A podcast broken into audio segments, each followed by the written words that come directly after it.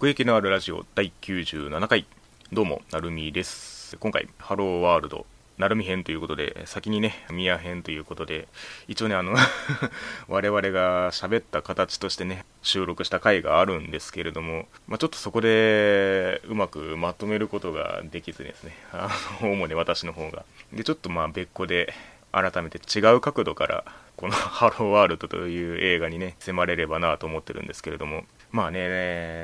難しいんですよね。このハローワールドという映画は。いろんな意味で。うん。まあ題材がまあ SF っていうところもありますし。そうですね。あとはそのまあ、パンフレットのそのキャッチの文言であったりとか、まあ、あるいは宣伝のテンションから感じられるそのプロジェクトとしての規模の大きさみたいなもの。そういうのをなんかこう作品の外側にあるものをいくらか背負ってる感じのする作品というか。まあそういうところもありつつといったところでこれこの作品がまあどこを目指していたのかというようなところをねちょっと見ていきたいと思うんですけれども監督は伊藤智彦監督、えー、ソードアウトオンラインシリーズが代表作ということで、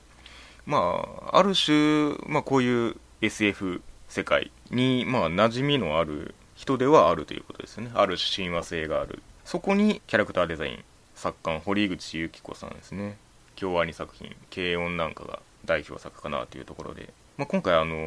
ね、3D の CG アニメーションですけれども、まあ、そこにこの堀口由紀子のデザインを持ってくるっていうところもまあ一つまあ挑戦かなと思いますね。で何を置いてもこの脚本が野崎窓ということでね正解する角野崎窓脚本でアニメありましたけれども、まあ、くしくもあれもね 3D によってこう SF 的な表現をしていこうというような作品でしたけれども、まあ、そのベクトルは少し似ているというか今のこの 3D で描くことのできる技術とその SF 的表現によって、まあ、これまで成し得なかった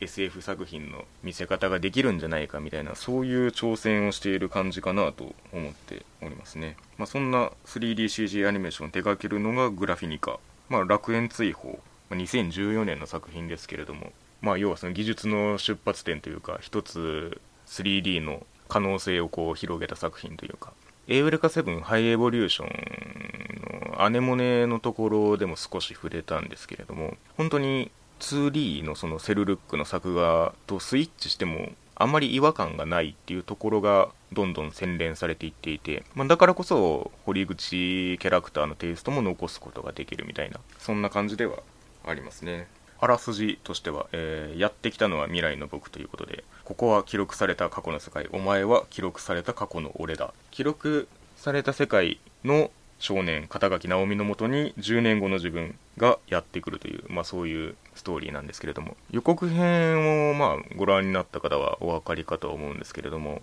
青春ストーリーが繰り広げられるんじゃないかっていうねテイストの予告編だったわけですよね、まあ、前半と後半というか、まあ、一つその転換が起こるんですけれども予告編から期待するストーリーはその前半部分で全部回収されてしまうわけですよね。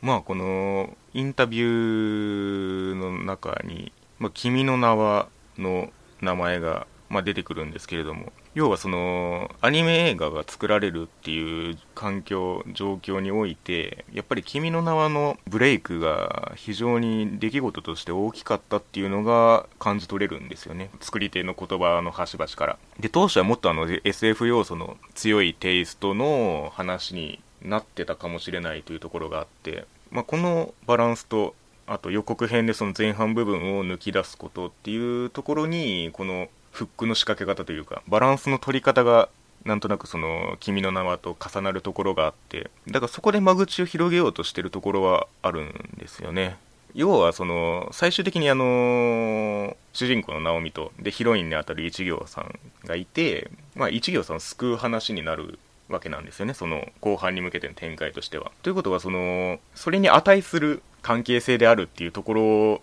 前提にしないと後半展開が生きてこないわけでそういう意味では予告で見たいってそういうねラブストーリー的な青春ストーリーによってその直美を応援したくなる気持ちだったり一行さんが可愛くていい子だなっていう印象を持つことができたりそういうそのキャラクターの見せ方は非常に良かったなと思いますね。そこに寄り添えたからこそあの振り落とされずに済んだというかだからそれがそのいわばその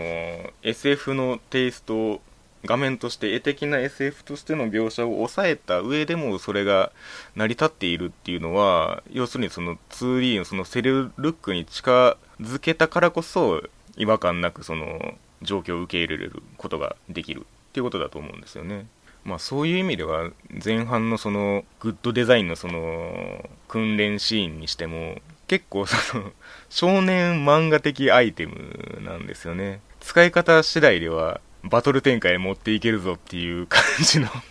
だって手をかざすポーズのかっこよさってありますから犬夜叉の魅力じゃないですけど あるいはインデックスのトーマとかね。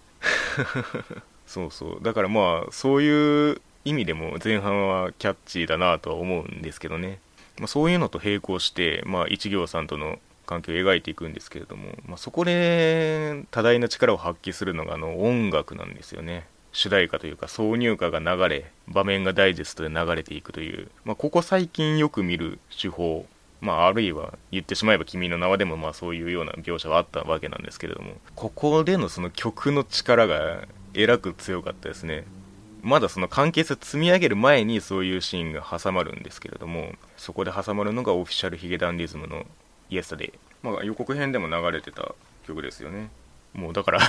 そのかかってる状況より先にもう切なさを積み上げていくみたいなね。後半で生じるべきエモさを前半にぶち込んだみたいな 感じもあるんですけども単純にそこは場面として良かったですね、まあ、今回その音楽周りが少し特殊な形になっていて劇版は岡本図が担当してるんですけれども岡本図だけで作るのではなくてゆかりのあるというかまあある意味その共作するという形のプロジェクトになっていて、まあ、いろんなアーティストがそこに加わって音楽を作っている、まあ、2027サウンドっていう、まあ、プロジェクト名になってるんですけれども、まあ、その中で岡本図の曲があったりオフィシャルヒゲダンディズムの曲があったりナルバリッチの曲があったりっていう感じになってて。そういう意味ではまあ確かに曲は特別なものとして感じられる部分は多いかなと思いましたね。まあそれぞれのね色が出るのも面白いところかなと思うんですけれども。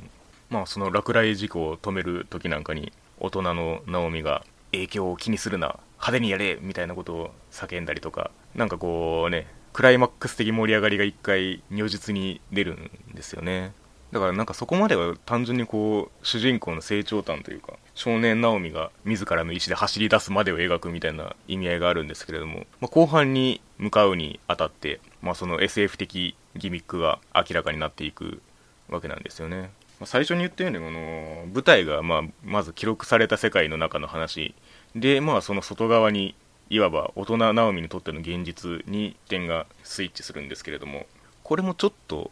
惜しいんですよね。まあ、監督の関連作品ではあの僕だけがいない街が挙げられてましたけれども、まあ、もうちょっと分かりやすく例を挙げるとシュタインズゲートかなっていう気は私はしていて定められた運命になんとか立ち向かってやろうっていう世界の抜け穴をつく感じがおそらくこのこの手のアニメ SF 的世界の快楽の元なんだと思うんですよね。これもまあそのレールに乗りつつあるんですけれども下着におけるその世界を騙す的なギミックがこちらに伝わりづらいっていうのがねちょっと難点なんですよね。そのラストのそのある種の種明かしに向けての積み上げとその作品内のそのハッピーエンドじゃないけどその解決後に向けてのテンションとかこううまく重なりづらいところがあるんですよね。その中心がわからないことによって。ぶっちゃけで言うとその私も本当にいろいろ考えたんですけれども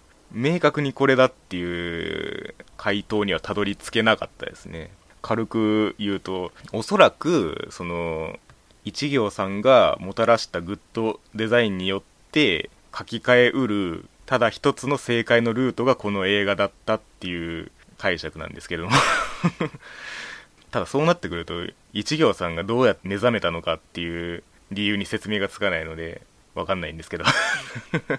そうそう。だからおそらくこれのこのハローワールドで見た世界の他に無数の可能性があってで多分正解のルートを見てるはずなんですよね。だからそこがそうであるっていうことが分かりやすければテンション的に傑作になり得たのになっていう気はするんですよね。まあその ラストに向けて街がこうパズルみたいにスライドしたりとかあるいはあのー、修復システムがこうどんどん合体していって巨大なバケモンみたいになるとかなんかそういう絵的なあるいはその CG であることを生かしたダイナミックさみたいな画面は面白いんですけれども話の必然性と若干乖離したまんまラストへ向かっていく感じというかそこがちょっと惜しかったところですね。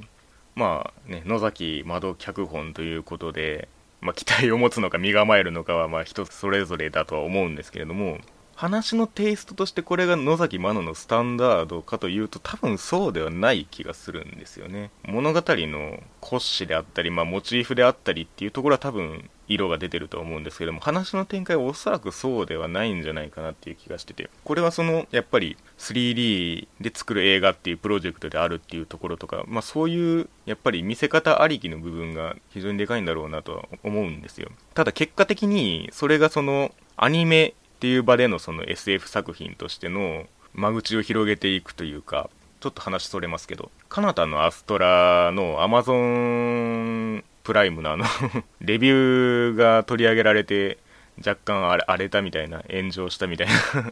SF が滅んだ滅んでないみたいな話あったのをご存知でしょうか、まあ、知らない人は知らなくてもいいかもしれないですけどそこでその何て言うか断絶が起こったら悲しいじゃないですか まあ私は別にその SF に触れてきた人ではないので、別その、そういう思い入れはないんですけれども、ただ、そういうその、ややこしい側面、めんどくさい側面を、こう滑らかにして運んでくれる映画ではあったなと思うんですよね。だからね、掘り下げていけばそのポイントとして面白い点っていうのは結構あって、ただそれがその、その作品内としてその回答が示しきられないストレスっていうのはちょっと強めかもしれないですね。まあ、少年のナオミがあの、イーガン的なって 自分で触れてたみたいに、やっぱりそのなんか思考実験的な側面があるんですよね。その、アルタラって無限の記憶領域があるって言ってましたけど、無限って何でもありじゃんっ